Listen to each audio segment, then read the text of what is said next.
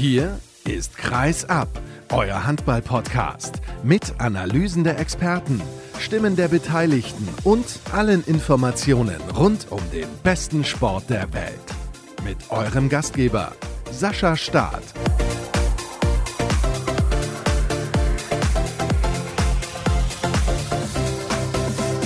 In den Landeshauptstädten heiße ich euch herzlich willkommen in dieser neuen Folge von Kreisab der großen Saisonvorschau. Schön, dass ihr mit dabei seid. Diese Ausgabe heißt aus der Landeshauptstadt. Und ja, ich weiß, wir haben schon über Teams gesprochen, die zum Beispiel in Berlin spielen oder in Düsseldorf. Aber das macht nichts, denn heute sprechen wir über drei weitere Mannschaften, die in Landeshauptstädten zu Hause sind. Zum Beispiel die TSV Hannover Burgdorf und den THW Kiel.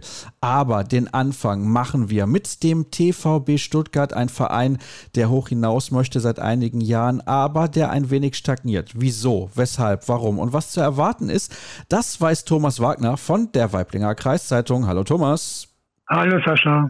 Zunächst natürlich noch der Hinweis auf unsere sozialen Kanäle, Facebook, Twitter, Instagram und YouTube. Einfach nach Kreisab suchen und ihr könnt uns auch gerne unterstützen unter patreon.com slash kreisab. Das hört ihr dann am Ende der Sendung nochmal. Ich hoffe, das stört nicht allzu sehr, bin mir aber sicher, ihr könnt damit leben. Womit konnte denn, Thomas, der TVB Stuttgart in der vergangenen Spielzeit leben? Das war nämlich alles andere als gut. Platz 15 am Ende. Nee, war natürlich nicht das, was sich der TVP erwartet hatte. Er hat ja ein Ziel ausgegeben zum ersten Mal überhaupt, nicht den Klassenproblem, sondern Platz 12 in der vergangenen Saison und dann Platz 10 in der jetzt kommenden. Und Platz 15 war natürlich nicht das, was er sich erwartet hatte. Zumal er lange Zeit in Abstiegsgefahr geschwebt ist. Hat viel Unruhe gegeben mit dem Trainerwechsel, mit dem Früh nach fünf Spieltagen. War eine ziemlich unruhige Saison. Ja, Roy Sanchez ist ja als Trainer noch in die vergangene Spielzeit beim TVB gegangen. Es ist ja auch einige Zeit her, da war er mal hier zu Gast im Interview der Woche. Ich hatte einen sehr positiven und guten Eindruck von ihm. Er war ja einige Jahre zuvor bei der TSV Hannover Burgdorf tätig und hat dort im Jugendbereich gearbeitet und war auch Co-Trainer der ersten Mannschaft. Warum hat das deiner Meinung nach nicht funktioniert? Weil wenn man nach fünf Spielen den Trainer entlässt, da muss ja einiges schiefgelaufen sein. Das ist eine ganz schwierige Frage, die ich jetzt für mich noch gar nicht so richtig beantwortet habe. Also das Problem, fand ich das erste Problem, das war, dass das Anfangsprogramm mit Kiel, Berlin, Löwen, Gummersbach und Erlangen nicht einfach war. Und man da schon, sagen wir mal, zumindest vier von fünf Spielen verlieren kann. Aber dann hat der TVB doch relativ schnell reagiert. Was man so gehört hat, war, dass er Reue ein guter Trainer war, aber sehr, sehr viel verlangt hat, bis vielleicht ein bisschen verkopft und auch ein kleiner Dickkopf war. Also er hat schon seinen Plan klar durchsetzen wollen und das ist wohl nicht immer so bei allen angekommen. Aber da frage ich mal oder halte ein bisschen dagegen, ist es nicht auch die Aufgabe des Trainers, seinen Plan durchzuziehen?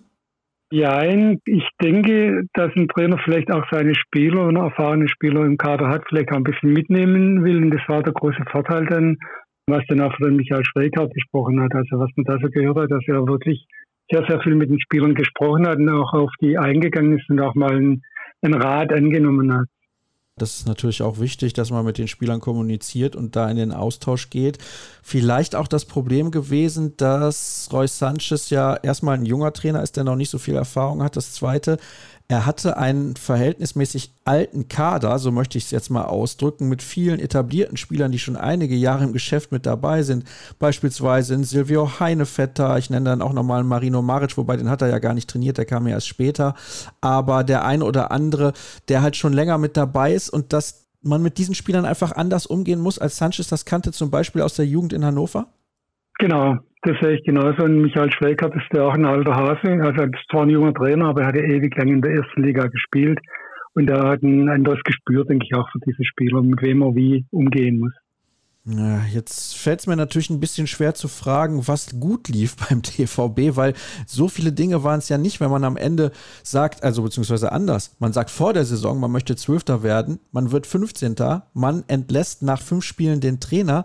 Das hat ja dann übrigens, Thomas, am Anfang ganz gut funktioniert. Also Schweikert ist sehr, sehr gut reingekommen, aber dann gab es hinten raus auch wieder eine Phase, wo ich mir gedacht habe, puh, hat das überhaupt was gebracht?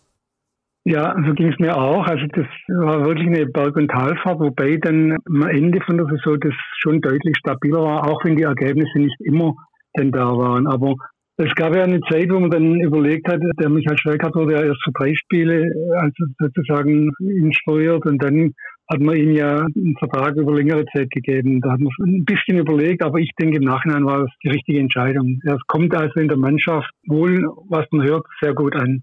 Gut, das ist natürlich eine ganz wichtige Nummer. Wir haben das ja eben gerade schon erläutert. Die Chemie zwischen dem Trainer und der Mannschaft muss auf jeden Fall passen. Und das war bei Roy Sanchez und diesen Spielern halt nicht der Fall.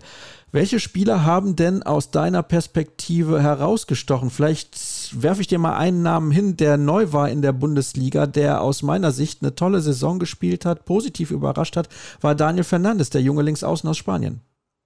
Ja, überragend. Ein überragender Spieler, emotional und spektakulär. Also das ist jetzt schon ein toller Spieler und der hat noch riesen Potenzial. Also da haben sie, gerade wenn du die Außenmensch bist mit ihm und mit Patrick Zieger ja noch auf der anderen Seite, Sascha Pateich eine sehr, sehr starke Rückrunde vor allem gespielt. Entscheidend fand ich auch im Vergleich zu den vergangenen Jahren, dass das Torhüter-Duo sehr gut funktioniert hat. Also Heinefelder und Vujovic haben sich sehr gut ergänzt. Also entweder hat der eine gut gehalten oder der andere. Also das war vorher so für mich nicht abzusehen, weil Vujovic habe ich ehrlich gesagt am Anfang nicht so viel von ihm gehalten, wobei intern immer kommuniziert wurde, das ist ein Riesentalent, hat es aber nie gezeigt, aber in der Saison auf jeden Fall. Ist Silvio Heinevetter so eine Art Mentor für ihn? Er ist ja deutlich älter, 16 Jahre liegen zwischen den beiden. Ja, auch überraschend. Also das funktioniert wohl in der Tat sehr gut. Also es ist nicht so, dass Heinevetter jetzt 60 Minuten unbedingt auf der Platte stehen will und wenn nicht, dann beleidigt ist. Also das mit den beiden funktioniert tatsächlich gut. Okay, also ich glaube, dass auch da Silvio Heinevetter ein bisschen eine Entwicklung noch genommen hat in den letzten Jahren eventuell und gerade jetzt auch weiß, ich habe eine andere Rolle, als das noch vor sechs, sieben, acht Jahren der Fall gewesen ist. Zumindest mein Eindruck. Finde ich sehr spannend. Ich glaube auch mit den Leistungen, die er gezeigt hat und mit Vujovic dann insgesamt im Duo sind sie da sehr, sehr gut aufgestellt. Kommen wir zu den Abgängen und da stellen wir fest, es sind relativ wenige. Nur einer ist wirklich gegangen, der also ein offizieller Abgang ist im Sinne von, er spielt in Zukunft wahrscheinlich nie wieder für den TVB Stuttgart. Das ist Ivan Sliskovic, der spielt jetzt für Olympiakos in Griechenland. Die haben, das habe ich gestern gesehen, habe ich nochmal reingeschaut, auch Savas Savas verpflichtet vom ASV Hamm Westfalen. Sliskovic und der TVB Stuttgart, hat das funktioniert, hat das nicht funktioniert? Wie schätzt du das ein? Ja, am Anfang dachte ich, das ist eine sehr gute Verstärkung, aber er hat auch immer wieder Verletzungsprobleme gehabt und so richtig angekommen ist er nicht. Also ich denke, den Verlust haben sie auf jeden Fall aufgefangen. Wobei er ein, eigentlich ein guter Typ war. Also war kein Fremdkörper in der Mannschaft, aber das hätte, ähm, ja, hätte sie auf Dauer dann nicht weitergebracht. Jetzt sind wir eigentlich fast schon durch mit den Abgängen. Ne? Ist ein bisschen komisch, dass nur ein Spieler geht, aber einen zweiten haben wir noch. Also anderthalb Spieler haben den Verein verlassen, sagen wir es mal so. Nico Schöttle, sehr, sehr talentierter junger Spieler auf halb links, kann theoretisch auch auf der Mitte spielen, aber ist natürlich noch sehr jung und hat den Vertrag langfristig verlängert. Ich glaube bis 2026 sogar, kannst mich gerne korrigieren, wenn es falsch ist, und wurde jetzt erstmal für eine Saison an den ASV Hamm Westfalen ausgeliehen. Ich glaube, das ist eine gute Entscheidung. Denke ich auch. Also der TVB hat tatsächlich Vertrauen in ihn, sonst hätte er nicht verlängert. Aber er braucht auf jeden Fall Spielanteile. Er hat auch sehr zu kämpfen gehabt mit der langen Verletzung. Jetzt war eine Vorbereitung, da war er gar nicht richtig fit. Und wenn er beim Zweitligisten da Spielanteile kriegt, kann das schon noch was werden. Er hätte halt in dieser Saison Probleme gehabt auf halb links. Da hat er ja den Adam Lünnen, den Jonas Trochanowicz vor sich, da wäre wenig zum Einsatz gekommen. Das glaube ich auch. Also das sind natürlich zwei etablierte Spieler. Wir schauen gleich auf die erste sieben, aber wir schauen jetzt auf den Transfer schlechthin. Denn es gibt natürlich auch einen Spieler, der neu mit dabei ist beim TVB Stuttgart. Kai Hefner.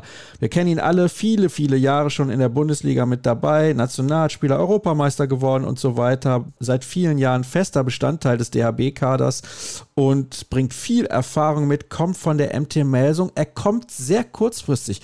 Weißt du eigentlich, warum sich das so lange hingezögert hat, beziehungsweise warum das so lange gedauert hat? Björn Maar von der Hessisch-Niedersächsischen Allgemeinen, dein Kollege, der hat ja ein bisschen was angedeutet in der letzten Vorschau-Sendung, aber warum ist das so? Ich denke, es hat mehrere Gründe. Also der Kai Häfner war ja immer ein bisschen im Spiel beim TVB. Ich weiß nicht, ob das alle wissen, er hat ja schon ein Jahr mal beim TVB gespielt. In der zweiten Liga 2007, 2008. Da hat er einen Dreijahresvertrag in Göppingen unterschrieben, hatte zweifach Spielrecht beim TVB. Mit 18, damals schon sehr, sehr guter Spieler gewesen. Und dann war klar, dass Kai irgendwann mal wieder in die Region zurück will. Er kommt ja aus Schwäbisch Gmünd in der Nähe und er ist ja schon 34 Jahre alt und war klar, er kommt zumindest privat wieder zurück in die Gegend. Sportlich war natürlich das Geld die große Hürde. Also er soll ja nicht schlecht verdient haben bei Melsungen und dieser Posten war im Budget vom TVB nicht, nicht drin. Wobei der TVB natürlich händeringend einen Linkshänder gesucht hat, weil die letzte Saison ja das die große Schwachstelle war beim TVB. Forstbauer ist nicht so richtig angekommen. Jerome Müller immer wieder mit Verletzungen zu kämpfen gehabt. Also das war das große Problem. Und dann haben sie sich jetzt doch irgendwie wieder angenähert, aus vielen Gründen. Ich denke, der Kai hat Einschränkungen gemacht im Gehalt und Meldungen hat nicht den Eindruck gemacht, als ob sie ihn unbedingt mit aller Gewalt in der nächsten Saison im Team sehen wollen. Sie haben ihn auch abgesetzt als Kapitän. Ist ja auch schon ein, ein seltsames Zeichen. Und dann haben sie sich wohl angenähert. Also es gibt keine Ablöse wohl. Also TVB muss keine Ablöse zahlen. Und ja, so sind sie sich angenähert und so ist wohl allen gedient, also im TVB auf jeden Fall. Das ist ganz klar. Glaubst du, es ist ein Problem, dass er so spät dazu gestoßen ist? Nein, ganz klares Nein. Also er kennt ja schon einige Spieler, hat er mit Marino Maric und Silvio Heinefeld und Melsungen gespielt. Sein Bruder kennt er natürlich, mit dem er sich sehr gut versteht, auch auf dem Spielfeld. Und wie du schon gesagt hast, er ist ein sehr, sehr erfahrener Spieler, der braucht nicht länger, bis er da integriert ist, sehr, sehr clever auch. Und das ist wirklich, wenn er gesund bleibt, könnte das entscheidende Puzzleteil beim TVB werden. Man merkt übrigens da schon, also wenn man auch generell mal auf den Kader des TVB schaut, sie setzen sehr auf die Karte Erfahrung. Sie haben auch ein paar junge, talentierte Spieler mit dabei, wie Finn Nikolaus oder, oder auch natürlich Daniel Fernandes. Aber generell setzen sie auf die Karte Erfahrung und das ist ziemlich stark. Halb, halb. Ich habe das mit Michael Schweigert auch drüber gesprochen. Also wenn ich den Kader angucke, sind sechs Spieler über 30 und sechs unter 25. Also und der Rest dazwischen. Also sieht es gar nicht so unverhältnismäßig aus, aber du hast schon recht, es haben einige Erfahrene drin. Aber einige, die trotzdem noch topfit sind, sagt mir Michael Schweigert. Also Adam Lenn ist hervorragend beieinander körperlich.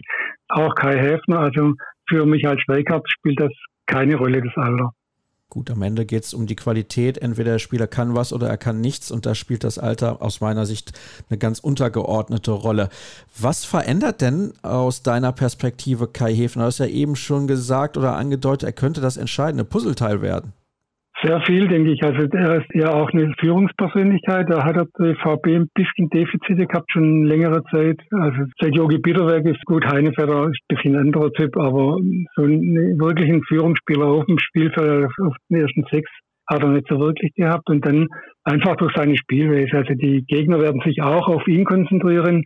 Das gibt automatisch sehr viel Platz für die, seine Nebenleute. Also für die Mittelmänner Max, sein Bruder Max und der Egon Heinusch und Marino Maric nach die Außen werden, bin ich mir ganz sicher, sehr, sehr profitieren.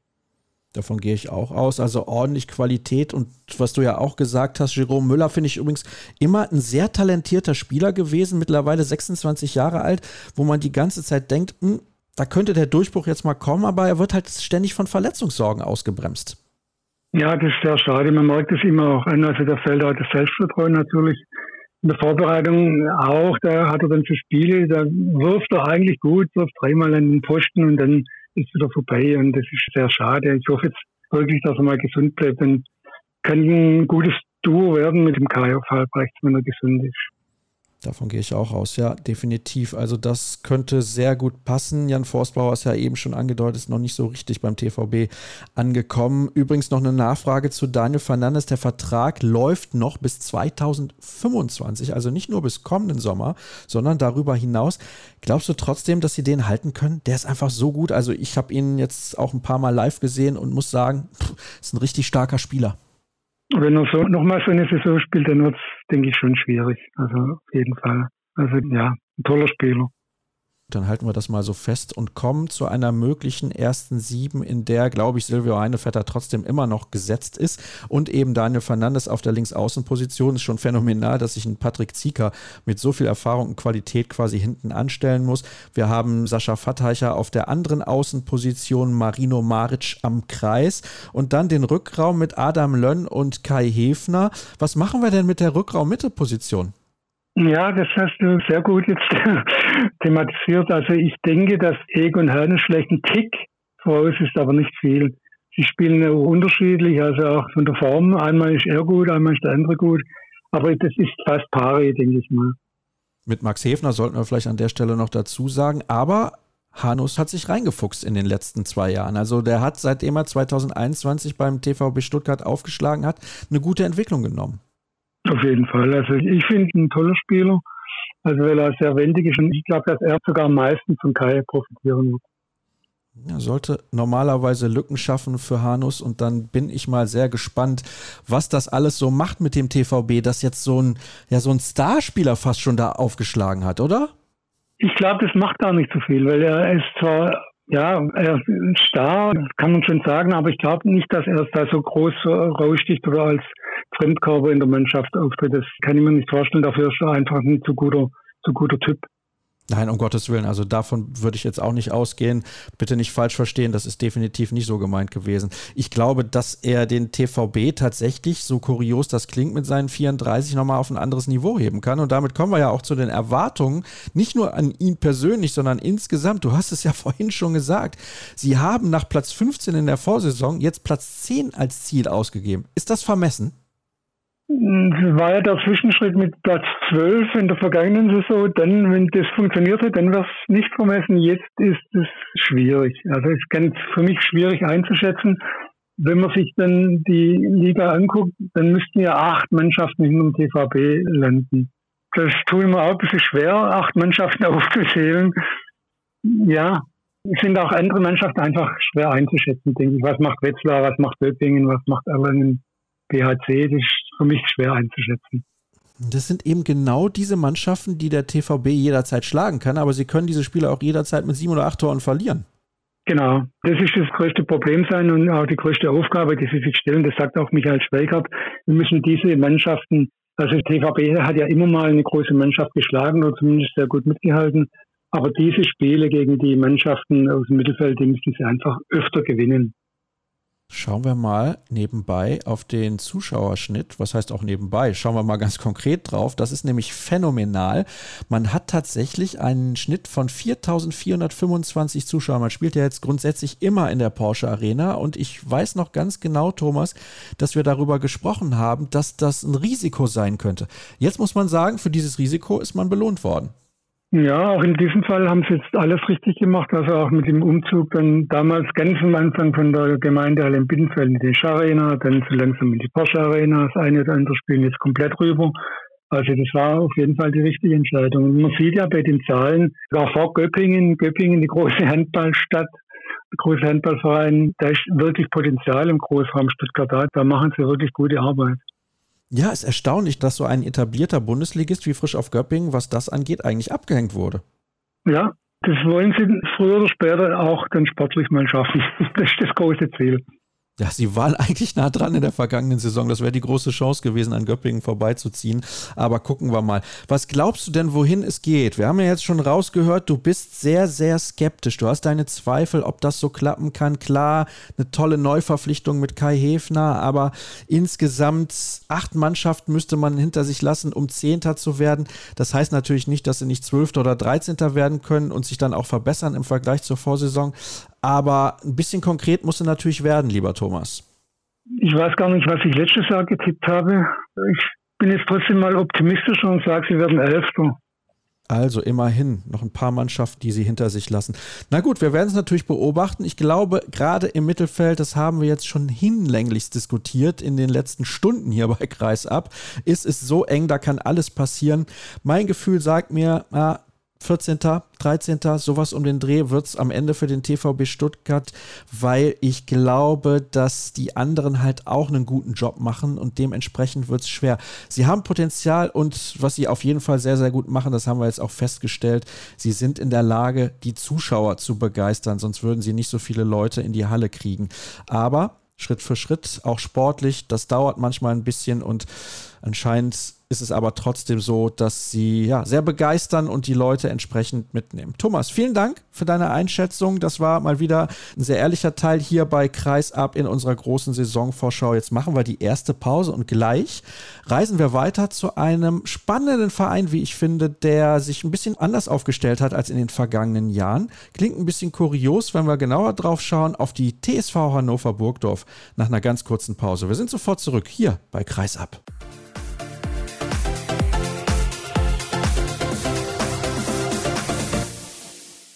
Die TSV Hannover Burgdorf ist das Thema im zweiten Teil der heutigen Vorschau-Ausgabe aus der Landeshauptstadt. Wir haben uns bewegt von Stuttgart nach Niedersachsen und ich begrüße von der Hannoverschen Allgemeinen Zeitung bzw. der Neuen Presse den Kollegen Simon Lange. Hallo Simon.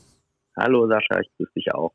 Und es gibt ja gut was zu besprechen. Auf der einen Seite ist es natürlich so, dass die Recken eine fantastische Saison gespielt haben. Auf der anderen wissen wir noch nicht ganz genau, wo der Weg denn hinführen wird. Denn in der Regel war es immer so, wenn sie international unterwegs gewesen sind, lief es danach ja, eher so semi. Aber wir werden natürlich erstmal zurückschauen auf eine unfassbar erfolgreiche Spielzeit. Die Recken sind als Sechster ins Ziel gekommen. Da gab es nicht viel zu meckern.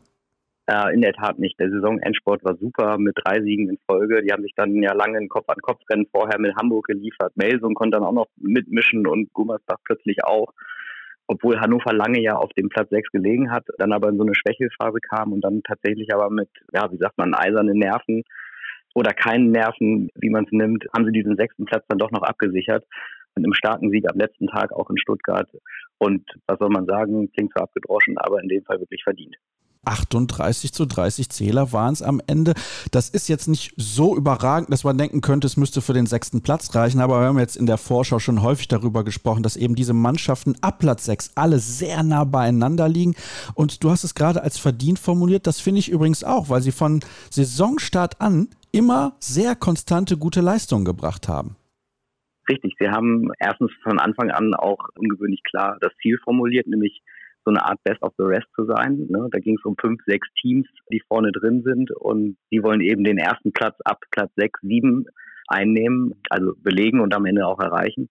Und das haben sie geschafft und diese Zielformulierung war ungewöhnlich klar für die Recken, die sonst immer sagen, ja, wir wollen mal wieder in die erste Tabellenhälfte. Das war das Minimalziel.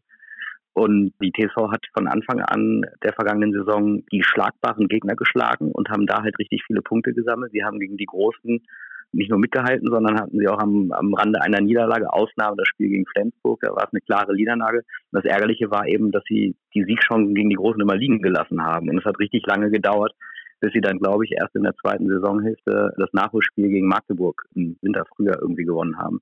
In der Zeit haben sie dann aber auch tatsächlich dann auch mal wieder Siege liegen lassen gegen untere Teams. Deswegen war es nie so eine klare Sache mit diesem sechsten Platz. Aber ja, sie haben von Anfang an dort vorne mitgemischt und es war keine Überraschung, dass sie am Ende dann auch da landen. Ja, nochmals, es war verdient und es war auch ein erfrischender Handball, den sie gespielt haben mit vielen jüngeren Spielern, mit vielen Spielern, die auch schon Erfahrung haben. Also es war ein guter Mix, so kann man das, glaube ich, sagen. Absolut. Also die wichtigste Personalie war ja, wenn man zurückschaut, Marian Michalzig, der ja in Berlin mehr oder weniger keine Chance mehr hatte oder auch wechseln wollte, damit er einfach einen Neuanfang starten kann nach seiner langwierigen Verletzung und war noch so ein bisschen Wackelkandidat. Ne? Ist er überhaupt fit zur Vorbereitung? Kann er in den ersten Spielen noch zur Verfügung stehen oder wenn ja, in welcher Form? Und Glück oder gute Fitness, wie auch immer man es nennen will, er war vom ersten Tag an da und hat halt wirklich das Spiel an die Hand genommen, in die Hand genommen und die Verantwortung übernommen und das Spiel der Recken dirigiert und gelenkt. Das war sehr, sehr wertvoll. Super waren auch die Sprünge, die Renas Oschins und Justus Fischer gemacht haben. Justus Fischer vor allem der ja auch aus Hannover kommt. Renas kam ja aus Magdeburg, hatte dann erst ein halbes Jahr noch in der zweiten Mannschaft, durfte mit der Profimannschaft aber trainieren. Der hat voll eingeschlagen. So, und das war gut. Und die anderen Zugänge waren auch keine, keine Fehleinkäufe. Im Gegenteil, die brauchten dann mitunter ein bisschen Zeit. So ein Branko Vujovic brauchte Zeit, ein Vlad Kulic brauchte auch Zeit, aber die haben immer wieder in der Saison gezeigt, wie wertvoll sie sein können und haben die Recken am Ende stärker gemacht. Ja, es war eine super Mischung. Das war etwas, wo ich drauf hinaus wollte, dass das irgendwie im Gesamtgefüge gepasst hat. Und man kann jetzt sagen, spätestens nach seiner zweiten Saison in Hannover, Christian Prokop ist als Trainer bei den Recken komplett angekommen.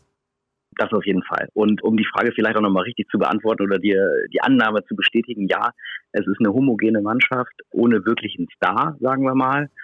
Wir denken in Hannover immer noch an die Zeiten von Morten Olsen. Also da gibt es keinen, der, der so eine Starrolle einnimmt, aber die Mischung macht's und die ist super. Das Torhütergespann hat funktioniert. Jetzt haben wir ein neues.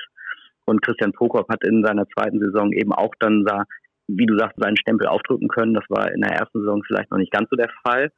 Da hat er allerdings auch einen Kader übernommen, den er selber nicht zusammengestellt hat. Dennoch war es ja keine schlechte Mannschaft. Aber ja, auch Prokop ist angekommen, hat ja in der Saison auch schon vorzeitig seinen Vertrag verlängert. Also so wie es scheint oder so wie es aussieht, passt das alles ganz gut hier in Hannover. Es gibt aber sicherlich auch ein, zwei Dinge, die vielleicht nicht so funktioniert haben. Du hast das eben schon angedeutet. Sie haben gegen die Großen oft auch eine Siegchance liegen lassen. Wo ist denn noch Luft nach oben bei den Recken?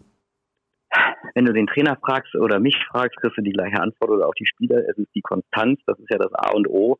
Nicht nur die Konstanz innerhalb der 60 Minuten, sondern eben über die ganze Saison. Und das gilt natürlich für jede Mannschaft. Das ist jetzt nicht reckenspezifisches, aber daran gilt es zu arbeiten. Und ich weiß immer nicht, ob es dann eine Frage der Konzentration ist oder der Konstitution oder daran, was der Gegner macht. Aber das muss eben das Ziel sein. Das ist das Verbesserungswürdige. Und ganz schlimm mitunter die Chancenverwertung. Also hätten die Recken einfach ihre Tore reingemacht, dann hätten sie auch mehr Spiele gewonnen und dann hätte niemand darüber geredet, hier fehlt aber ein bisschen Konstanz. Also ihre Chancenverwertung war echt nicht gut übers Jahr gesehen und in jedem Spiel drei, vier Tore mehr, dann hat man auch ein bisschen mehr Punkte auf dem Konto. Das sollte tatsächlich irgendwie verbessert werden. Ich weiß auch nicht wie mit Torwurf im Training. da bin ich kein Fachmann. Ja, das müssen andere beantworten. Was du aber auf jeden Fall beantworten bzw. einordnen kannst, sind die Spieler, die den Verein verlassen haben und auch die, die neu dazugekommen sind. Wir beschäftigen uns aber traditionell natürlich zunächst mit den Abgängen. Bastian Roschek, der ist noch ohne neuen Verein. Da gibt es auch keine aktuellen Infos zu, nehme ich mal an. Ja, habe ich auch nicht. Ich kenne nur die vom Ende der vergangenen Saison, als eben auch noch nicht klar war, dass er irgendwie einen neuen Verein hat. Er muss ja auch erstmal wieder richtig auf die Beine kommen, hat den Kreuzbandriss im Winter und in seinem Alter ist es wahrscheinlich dann auch nicht mehr mit dem halben Jahr geschehen, das ist jetzt um, sondern braucht vielleicht zwei, drei Monate mehr. Sie haben ihn in Hannover den Vertrag nicht verlängert, aber da stand auch ein kleiner Nebensatz. So in dem, was verlautbart wurde, ich halte es nicht für ausgeschlossen, dass wenn die Recken Verletzungsprobleme haben und im Winter nochmal nachjustieren müssen, dass so ein Roschek ein Kandidat sein kann. Aber es hängt, glaube ich, auch von seinen persönlichen Zielen ab. Er war jetzt auch nur zwei Jahre in Hannover oder drei, ich weiß gar nicht genau. Und hatte ja vorher seinen Mittelpunkt auch ganz woanders. Wohin es ihn jetzt wieder gezogen hat, da bin ich tatsächlich nicht auf dem Stand der Dinge. Mir hat er gesagt, dass er zunächst mal in Hannover wohnen bleiben wird. Also das ist die Information, die ich habe und die ist nicht ganz so alt von Anfang August. Jewgeni Pevnov ist der nächste Spieler, der den Verein verlassen hat. Der spielt jetzt bei Fredericia Handball Club in Dänemark. Der hat viele Jahre bei den Recken gespielt, aber ich glaube, das war irgendwann auch nur eine Frage der Zeit, bis sein Vertrag nicht verlängert würde. Nicht, weil er so schlecht gespielt hätte, um Gottes Willen, aber sie sind natürlich jetzt auch auf der Kreisläufer Position gut aufgestellt. Das stimmt. Da ist viel zusammengekommen und es gab ja auch ein, ein Hin und Her während der Saison. Der war im Winter schon einmal fast weg in Stuttgart wohl und wurde dann aber ganz dringend gebraucht, weil sich im Trainingslager plötzlich zwei, drei äh, Kreisläufer verletzt hatten oder auch noch andere Spieler, weil das Training wohl zu hart war und er der einzige Kreisläufer gewesen ist, der heile geblieben war und somit durfte er auf keinen Fall wechseln und war dann ja auch gut. So, und dann zog sich das mit der Verlängerung wie ein Kaugummi und dann war eigentlich schon alles klar und dann wieder doch nicht. Und es hat dann nicht gepasst eben von beiden Seiten, um es neutral zu sagen. So, und dann hat er sich umgeschaut und ist in Dänemark jetzt untergekommen. Auf jeden Fall ein Verlust. Das war ein Gesicht der Recken die letzten fünf, sechs Jahre. Er war immer mit voller Energie und vollem Einsatz dabei und hat die Mannschaft auch weitergebracht.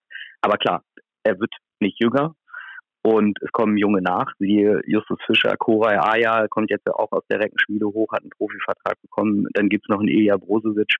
Also da ist dann vielleicht auch irgendwann nicht mehr so viel Spielzeit übrig. Und dann ist die Frage, will er das noch? Und wie viel Geld gibt man ihm dafür, für weniger Spielzeit und so weiter? Ich glaube, er war auch ein relativ teurer Spieler. Insofern hat das einfach ganz offenbar alles nicht mehr so gepasst. Und man hat sich getrennt und ja, Evgeny versucht jetzt sein Glück in Dänemark im gegenseitigen Einvernehmen sozusagen. Veit Mevers ist der nächste Spieler, der die Recken verlassen hat. Der spielt jetzt beim HCR Lang auf Rückraum Mitte. Das ist seine Position. Seine Position in Hannover hatte zuletzt ein bisschen gelitten, was auch daran lag, dass Marian Michalzik halt so unfassbar gut gespielt hat. Absolut. Also dennoch hatte Veit seine Spielanteile. Ist ja nicht so, dass Marian 60 Minuten durchgespielt hat. Edwardson war verletzt. Es war eigentlich eine gute Chance, hinter Marian sich weiterzuentwickeln. Aber bei Veit hatte man immer so das Gefühl, dass er wieder Entwicklungsschritte macht und dann aber auch wieder ein bisschen stagniert. Der war ja mal auf dem Höhepunkt, als er im vergangenen Jahr sogar zu einem Herren-A-Lehrgang eingeladen wurde dann aber wegen Corona, glaube ich, nicht teilnehmen konnte und seitdem ging es irgendwo ein bisschen bergab. Also da war so ein Knick drin. Dennoch ist es ein guter Spieler mit einer guten Veranlagung und hat auch immer wieder gezeigt, was er kann. Aber auch in dem Fall war es so wahrscheinlich ein Tapetenwechsel ganz gut und zu einer Mannschaft wechseln, wo er vielleicht nicht nur einfach die klare Nummer zwei ist, sondern sich auch zu einer Eins entwickeln kann. Und deswegen ist er auch diesen Schritt gegangen und wird Hannover sicherlich hinterher trauern. Der kommt hier aus dem Umfeld geht jetzt nach, nach Nürnberg, Erlangen, ganz andere Ecke. Bin gespannt, wie er sich da macht. Wünschen ihm dann natürlich alles Gute und wir werden ja schon am Donnerstag sehen, wie er sich macht, wenn die Recken zum Saisonstart in Nürnberg antreten.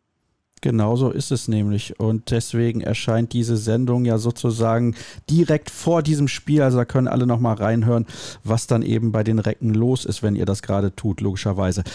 Domenico Ebner, ist nach Leipzig gegangen und der hatte sehr gute Quoten. Der ist auch ein unglaublich netter Kerl. Er ist eine Identifikationsfigur gewesen. Das ist ein herber Verlust auf ganz, ganz vielen Ebenen.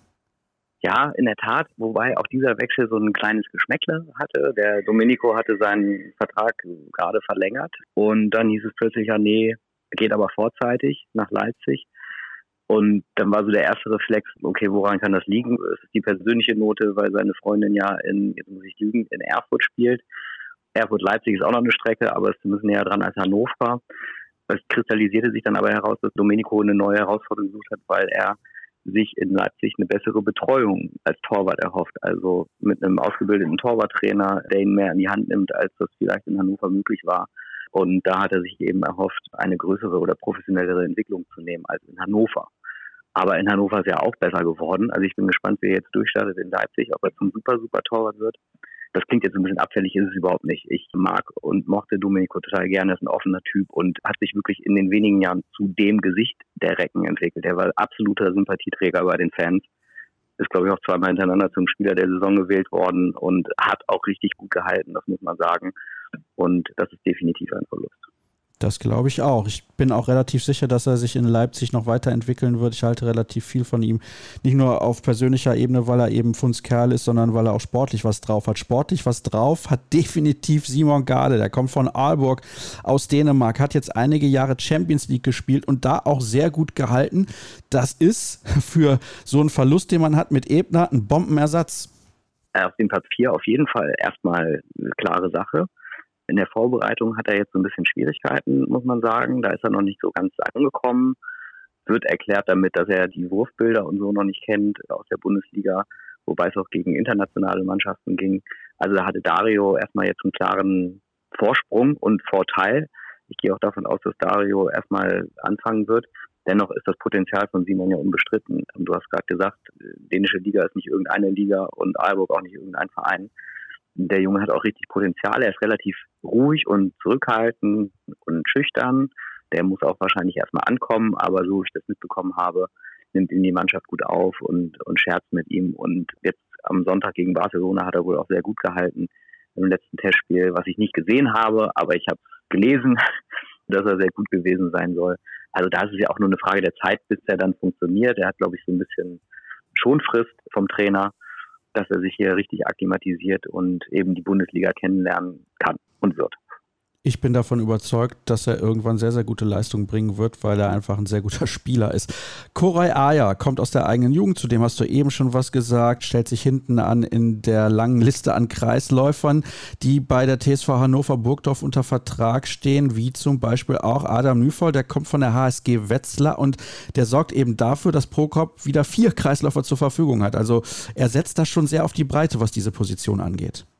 Ja, das ist auch wichtig. Also sagen wir es mal so, Ija Brozovic wird nicht jünger. So, wenn Justus Fischer verletzt ist, gut, dann fällt er vielleicht zwei, drei Wochen aus, aber du musst dich da breit aufstellen. Und wenn du nur Brozovic und Fischer hast und dann einen jungen Kora Aya, der tatsächlich noch ein bisschen Erfahrung einfach braucht, wenn sich dann einer von den Großen verletzt, dann hast du einen zu wenig. So, das ist Fakt. Und deswegen ist es super, dass sie mit Adam noch einen Spieler holen konnten, der auch Bundesliga-Erfahrung hat, der schon Deutsch spricht oder sehr gut Deutsch spricht. Bei Simon und dem anderen Neuzugang, über den wir gleich sprechen werden, ist es noch nicht so der Fall. Ja, ist ganz wichtig, so einen zu haben und er hat auch eine gewisse Ausstrahlung und eine Ruhe, die den Recken gut tun wird. Ja, dieser andere Neuzugang, der heißt Thielen Strimmeljan. Er kommt aus Celje, ist Slowene und hat Champions League-Erfahrung. Also von dem kann man eine Menge erwarten oder müssen wir da sehr geduldig sein? Er ist immerhin schon 27 Jahre alt, also kein Jungspund. Das ist richtig. Deswegen erwartet man, glaube ich, auch vielleicht ein bisschen mehr als von einem jungen Spieler, der neu in die Liga kommt. Der hat in den ersten Testspielen auch seine Ansätze gezeigt. Ich glaube aber auch, dass da noch Luft nach oben ist, genauso wie Simon Garde hat er auch eine gewisse Schonfrist beim Trainer, das weiß ich. Dennoch stehen auf dem Papier die 27 Jahre und seine unglaubliche internationale Erfahrung auch schon. Und ich glaube, dass er, wenn Marian aus dem Spiel geht und er das Spiel lenken kann, oder sie machen es beide zusammen, dass das eine richtig starke Waffe sein wird, weil er eben auch ein ganz anderer Spieler ist als Marian. Ne? Das ist der Wusler, der Drängler, der wirft dann eher als Marian und trifft auch eher. Die Bälle verteilen kann er natürlich trotzdem, aber es bringt mehr Variabilität in den Reckenangriff und mehr Unberechenbarkeit und das wird definitiv ein Plus sein. Was auffällt, ich weiß nicht, ob dir das auch aufgefallen ist, aber ich fand es sehr auffällig. Es gehen vier deutsche Spieler, also Domenico Ebner zähle ich jetzt mal als deutschen Spieler, auch wenn er für die italienische Nationalmannschaft ausläuft. Und es sind vier Ausländer gekommen. Das ist sehr untypisch für Christian Prokop. Das ist eine interessante These. Darüber habe ich noch nicht nachgedacht. Das muss ich jetzt innerhalb von Sekunden tun. Ich werde ihn selber mal darauf ansprechen, ob ihm das aufgefallen ist. Ich möchte dahinter jetzt noch kein Motiv vermuten. Richtig ist, dass Christian Prokop dafür steht, vorwiegend mit deutschen Spielern gearbeitet zu haben und sind ja auch noch genügend Deutsche im Kader und es kommen auch immer welche nach. Bei Koray Aya würde ich jetzt auch mal sagen, ja, der spielt für die türkische Nationalmannschaft, aber der ist in Deutschland hier geboren und der ist, weiß ich nicht, kann ich das jetzt nicht sagen, ob er mehr Deutsch als Türke ist. Aber für mich ist der kein Türke, sondern Deutscher. So. Und ja, bei einem ausländischen Torwart besteht immer ein Risiko. Allerdings, wenn man in Dänemark, glaube ich, einkauft, hat man immer Qualität. Und mit Slowenen hatten die Recken eigentlich auch ganz gute Erfahrungen. Urban Lesjak, Netz Zechte war zwar nie überragend, aber hat ja auch einige Jährchen gespielt. Insofern glaube ich nicht, dass das jetzt eine Trendwende ist, dass die Recken weg von Deutschen gehen und auf internationale erfahrene Spieler umschwenken. Vielleicht ist es ein Mangel an deutschen Spielern oder so, ich weiß es nicht. Keine Ahnung. Ja, man möchte auch immer entsprechend Qualität. Das ist ja auch so ein Punkt. Kommen wir zur möglichen ersten sieben. Du hast jetzt gesagt, du glaubst, dass Dario Quenstedt anfangen wird. Ich denke, auf Sicht wird Simon Gade die klare Nummer eins sein. Dann gehe ich mit Vincent Büchner auf der Linksaußenposition und mit Maximilian Gerbel, der ein tolles erstes Jahr hatte auf der Rechtsaußenposition. Justus Fischer am Kreis, von dem ich übrigens glaube, er sollte schon bei der EM im Kader stehen. Genauso wie Renas Urschins. Deswegen ist das mein erster Mann auf der halbrechten Position. Kulesch auf halb links und Michalzik auf der Mitte. Wo hast du Anmerkungen? Über den Torhüter haben wir gerade gesprochen. Dass du gerade als klare Nummer eins danach siehst, sei dahingestellt. Ich glaube, dass es am Ende eher so ein 50-50-Ding wird. Aber am Anfang wird Dario die Nase vorn haben. Vincent Büchner normalerweise links außen, ja, aber er ist noch ein bisschen angeschlagen, hatte eine Verletzung am Ende der letzten Saison, schwere Knöchelverletzung, kommt jetzt noch nicht so richtig in Tritt. Dann ist Hannes Feise eine gute Alternative, aber ja, nominell Vincent Büchner recht. Überhaupt nichts gegen Max Gerbe. Ich finde den super Typen. Aber wir haben auch noch einen Kapitän, das Mario Steinhauser, und der liefert auch einfach regelmäßig ab. Auch da ist es so ein 50-50-Ding. Deswegen würde ich eher sagen, in dem Fall Mario Steinhauser rechts. Ich bin bei Renas Uschins dabei, absolut. Ich würde links allerdings nicht Vlad Kulesch nehmen, weil der meist als Flügelzange mit Branko Vujovic fungiert wobei das immer wechselnd ist in dem Rückraum. Also Christian Prokop hat alles durchprobiert in der Vorbereitung. Da gibt es im Grunde keine feste Aufstellung. Aber wenn man die ersten Testspiele gesehen hat, weiß man, wer angefangen hat. Und das war Renas auf rechts, das war Marian in der Mitte und das war Eddie auf links, der eigentlich auch Spielmacher sein kann, aber eben auch halb linker. Deswegen ist das mein Rückraum. Jonathan Edwardson halb links, Marin in der Mitte und Renas Uschins halb rechts. Und am Kreis gehe ich auch mit Justus Fischer, auch wenn Brozovic die größere Erfahrung hat. Aber Fischer ist so so durchstartend, den kann sie gar nicht aufhalten. Der wird da auch als erster Kreisläufer auflaufen. Ich habe ihn ja bei der Junioren-Weltmeisterschaft gesehen, genauso wie Renas Urschins. Ich finde beide so unglaublich gut. Ich glaube, dass die eine richtig tolle Karriere hinlegen werden. Und du hast natürlich auch recht, Kulisch und Vujovic zusammen, dann vielleicht mit Strimmeljan auf der Mitte, der dann eher als kleinerer Spieler seine Halben einsetzt, zusammen mit Brozovic dann als Kreisläufer, der die Sperren stellt. Und dann eben dieser ganz andere Rückraum mit Edwardson, mit Michalzik und mit Urschins und Fischer am Kreis. Das könnte sehr gut funktionieren. Also für mich ist diese Mannschaft richtig gut aufgestellt und und ich bin gespannt, was du mir jetzt sagst zur Erwartungshaltung. Was möchte man erreichen bei den Recken? Ich meine, sie sind in der Regel relativ defensiv, weil sie sich nicht zu weit aus dem Fenster lehnen wollen. Jetzt haben sie letztes Jahr aber schon gesagt, sie wollen Best of the Rest werden. Das ist ihnen gelungen. Was wollen sie in diesem Jahr? Das kommt auch darauf an, wen du fragst. Und sie wissen, dass die Erwartungshaltung gestiegen ist. Deswegen bremsen sie dieses Jahr wieder ein bisschen und wissen, wie breit und ausgeglichen die Liga ist, vor allem das Mittelfeld, zu dem sie sich natürlich immer noch zählen. Sie sagen jetzt nicht, wir greifen die Top 5 an, wobei das, glaube ich, auch tatsächlich einfach ein bisschen zu hoch gegriffen wäre, weil diese Mannschaften da oben eben doch noch ganz anderes Kaliber haben, ganz anderen Kader und ganz andere Mittel. Ganz langweilig, wieder obere Tabellenhälfte. Sie sagen, wenn wir dieses Jahr nicht Sechster werden, sondern Siebter oder Achter und es kommt aber auf die Art und Weise an, dann sind sie damit auch glücklich und zufrieden. Für sie ist das Europapokalgeschäft immer, wie man sagt, ein Zusatz. Ne? Also sie müssen sich nicht dafür qualifizieren, erst recht nicht, weil man mit dem Wettbewerb ja eh kein Geld verdienen kann, es sei denn, man kommt ins Final vor. Insofern ist das immer ein Zubrot, ein nettes und ja, deren Basis ist einfach die Bundesliga. Und du hast das Thema vorhin angesprochen. Die Gefahr in Hannover, besonders in Hannover, besteht, dass sie nach einem guten Jahr ein schlechtes Jahr folgen lassen. Das war bisher immer so. Es kamen mal zwei schlechte hintereinander, aber wenn es ein gutes Jahr gab, gab es dann nie ein weiteres gutes, ob sie sich für Europa qualifiziert haben oder nicht. Das heißt, es hat, glaube ich, noch nicht mal was mit der Doppelbelastung zu tun, die natürlich aber auch ansteht, die ein Faktor sein wird, wenn sie sich denn jetzt am Wochenende und am Wochenende darauf gegen Üstad qualifizieren für die European League. Und das wissen die Recken und deswegen lehnen sie sich jetzt nicht aus dem Fenster und sie, glaube ich, wären heilfroh, wenn sie tatsächlich eine solide Runde spielen, wo sie sich nicht verschlechtern, sondern wieder so in den Bereich Platz 6, 7, 8 sich einsortieren können. Eben auch mit Chancen nach oben. Wenn sie Istad schlagen sollten, dann landen sie in einer Gruppe mit dem HC Kriens, Luzernum, Andi Schmid, mit AEK Athen, die durchaus aufgerüstet haben und in der Vergangenheit auch schon einen europäischen Titel gewinnen konnten. Ist nicht allzu lange her, da gab es den Erfolg im European Cup, beziehungsweise EHF Cup heißt er, glaube ich, bin mir gerade gar nicht so sicher. Und Gurnik Sapsche aus Polen. Also das ist auch, ja, ich will nicht sagen eine schwierige Gruppe, aber die kann gefährlich sein, wenn man sich dann qualifiziert. Nur die ersten beiden kommen ja weiter. Der Modus in der European League wurde ein bisschen verändert, schon wieder gut. Aber das ist ein anderes Thema. Was glaubst du denn, für was wird es reichen? Du hast ja deine Prognose eben schon so ein bisschen angedeutet. Wie jedes Jahr kenne ich die Prognose meines Vorjahres nicht und ich habe sie wieder vergessen. Aber ich bin diesmal tatsächlich optimistisch und sage, sie bestätigen Platz 6 und werden wieder Sechster. Das ist interessant. Also ich glaube auch, dass sie wieder eine gute Saison spielen werden. Ich denke auch, dass sich die jungen Spieler, gerade wie Fischer oder Urschins, nochmal in der European League massiv weiterentwickeln werden. Ich bin sehr gespannt, was das wird. Und ja, dann sage ich herzlichen Dank an dich, Simon. Vielleicht kannst du dich nächstes Jahr an deine Prognose der Vorsaison erinnern. Ich dann auf jeden Fall, weil zweimal Sechster hintereinander, das wäre auf jeden Fall ein großer Erfolg für die Recken. Und eine Mannschaft haben wir noch, über die wir sprechen in der heutigen Ausgabe. Das machen wir nach einer kurzen Pause. Pause und dann beschäftigen wir uns mit dem Rekordmeister, mit dem THW Kiel.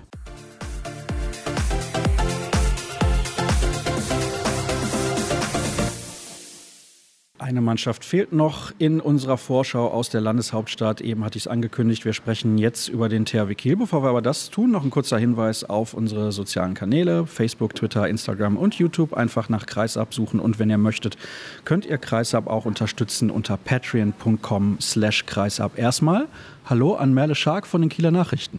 Hallo, danke für die Einladung. Wir haben Platz genommen in einem Hotel in Düsseldorf in der Lobby. Schön gemütlich hier und die Klima funktioniert auch. Von daher ist ganz angenehm. Ich glaube, gleich in der Halle wird es deutlich wärmer. Wir sprechen nämlich zunächst mal vor dem Supercup. Kann also sein, dass ihr gleich noch einen zweiten Teil hört. Merle hat gesagt, sie würde gerne das Spiel auch noch abwarten, was ihre Prognose angeht. Ich bin auch schon sehr, sehr gespannt. Bevor wir aber nach vorne schauen, schauen wir erstmal zurück. Der THW Kiel ist allen Unkenrufen zum Trotz, sage ich jetzt mal, in der vergangenen Saison tatsächlich deutscher Meister geworden. Ich finde, sie sind auch verdient deutscher Meister geworden geworden, weil sie es geschafft haben, in der zweiten Saisonhälfte unfassbar konstant zu performen. Ja, was soll ich denn noch sagen? so war's. Ich finde auch, also für den THW sicherlich eine Saison, die jetzt nicht als die erfolgreichste oder überragendste in der Vereinsgeschichte, da gibt es natürlich auch andere, in die Annalen eingehen wird, aber durchaus eine erfolgreiche und ich glaube in der Gesamtschau auch für die aktuelle Entwicklung, das war eines der sehr gute. Wir hatten zu Beginn darüber gesprochen, zu Beginn der vergangenen Spielzeit, dass der THW natürlich auf Sander Sargosen noch ein bisschen verzichten muss, auf Henrik Pekeler. Und am Anfang hatte man auch so ein bisschen den Eindruck, insbesondere in der Champions League tun sie sich sehr, sehr schwer. Sie haben da in der Defensive enorme Probleme gehabt, häufig viele Gegentore kassiert. In der Liga hat das aber größtenteils immer irgendwie geklappt. Warum eigentlich? Warum waren sie da in der Lage, die Siege einzufahren, wo es international nicht geklappt hat? Das wird nie jemand von denen laut sagen und ich glaube, es ist auch nicht bewusst so gewesen. Aber natürlich schwingt in der Champions League Gruppenphase am Anfang immer dieses, ja, das können wir noch ausbügeln. Wenn wir uns eine Niederlage leisten können, dann hiermit. Und das ist in der Bundesliga komplett anders.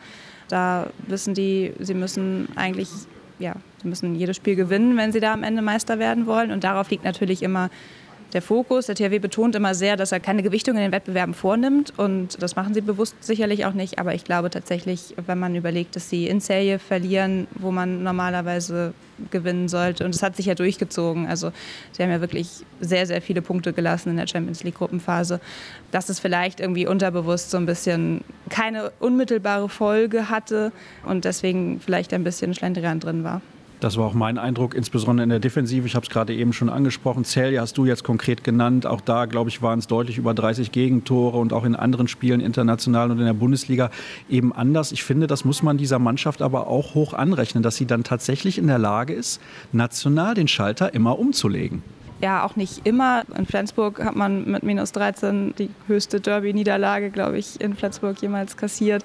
Also es war keine wahnsinnig konstante Saison des THW über lange Zeit. Dann erst, als es dann wirklich ums Eingemachte ging in der Liga und man eigentlich schon gedacht hatte, die Meisterschaft ist weg. Da hat der THW dann sich gar nichts mehr geleistet und wirklich gut performt, was ja auch eine Qualität ist. Von daher, ich glaube, sie wissen einfach, wann sie, wann sie wirklich müssen und versuchen dann den Schalter umzulegen. Es klappt dann halt doch nicht immer. Und das hat eben dann auch das Final Four in der Champions League gekostet. Nicht nur das Final Four in der Champions League, sondern auch das Final Four im DHB-Pokal. Das war ja kurz nach der Weltmeisterschaft. Und da gab es dann diese Niederlage gegen den SC Magdeburg. In Hamburg musste das Spiel übrigens ausgetragen werden. Vielleicht hat das auch noch mal so ein klein wenig eine Rolle gespielt. Aber was glaubst du, wie viel hat es ausgemacht, dass dann Henrik Pekeler und Sander Sargosen eben wieder fit waren und noch nicht mit einer unfassbaren Belastung in diese zweite Saisonhälfte gegangen sind? Denn man muss ja ehrlich sein, beide haben jetzt nicht ja, unfassbar performt. Also die haben sehr solide gespielt und natürlich gut. Das sind super Spieler, gar keine Frage. Aber du hattest bei beiden nicht das Gefühl, dass sie auf ihrem Spitzenniveau waren. Ich glaube, umgekehrt wird ein Schuh draus. Ich glaube, der sehr gute Start von THW Kiel in der Bundesliga hängt maßgeblich damit zusammen, dass die beiden eben nicht am Start waren.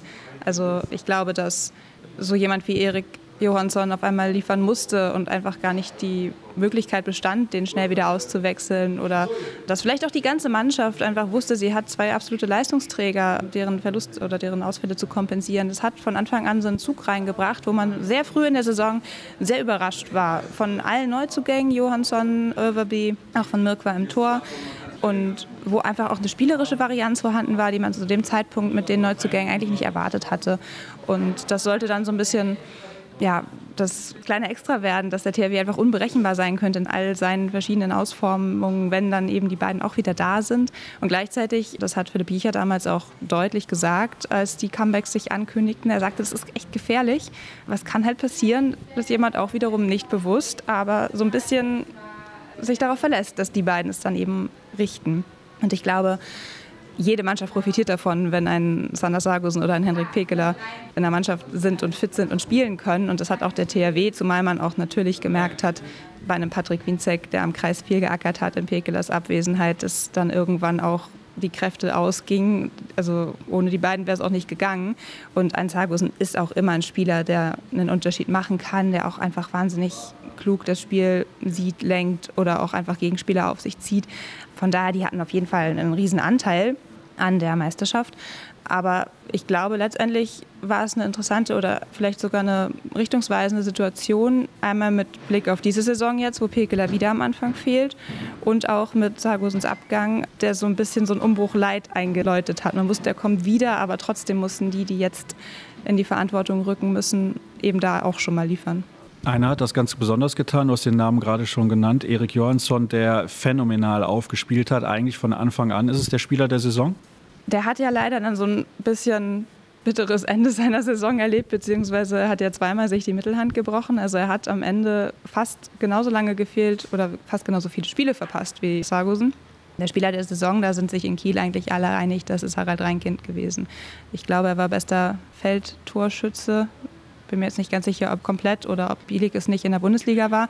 Aber der musste natürlich aufgrund des Ausfalls oder längeren, häufigeren Ausfälle auch von Steffen Weinhold im rechten Rückraum fast komplett durchspielen. Der hat irgendwie kein Spiel verpasst und hat wahnsinnig gut geliefert. Auch am Ende, als man ihm anmerkte, da zwickt es dann doch hier und da. Und der hat aber trotzdem, also mit wenig Dellen wirklich richtig gut performt.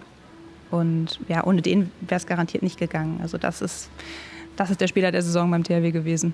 Finde ich sehr erstaunlich, welche Entwicklung er genommen hat. Damals haben viele mit der Stirn gerunzelt, als sie ihn verpflichtet haben. Er kam von den Rhein-Neckar-Löwen und einige haben gesagt, was wollen die denn mit dem beim THW Kiel? Aber mittlerweile bombastisch guter Spieler, wie ich finde. Und du hast es ja gerade angesprochen, gerade in der Abwesenheit von Steffen Weinhold. Und Steffen Weinhold ist ja natürlich ein Spieler, der jetzt auch noch fehlt. Dafür gab es eine Nachverpflichtung, sprechen wir gleich drüber. Aber ja, Sargosen hast du ja gerade schon gesagt, es war so ein Umbruch leid und die konnten sich jetzt schon darauf einstellen. Wie sehr wird er denn fehlen trotzdem? Der wird natürlich fehlen, auch in seiner Art.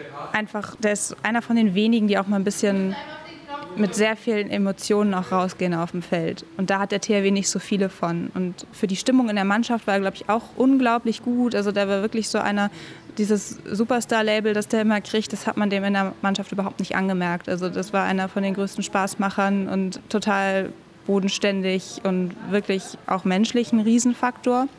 Spielerisch müssen wir auch nicht drüber reden, wobei ich halt glaube, dass der THW eben mit Johansson und auch Bielek da sehr gut aufgestellt ist, was das Sportliche angeht. Und wie gesagt, Anfang letzter Saison hat es schon mal geklappt. Warum soll es jetzt nicht auch weiterhin klappen? Oh, jetzt steht da ein Name auf der Liste.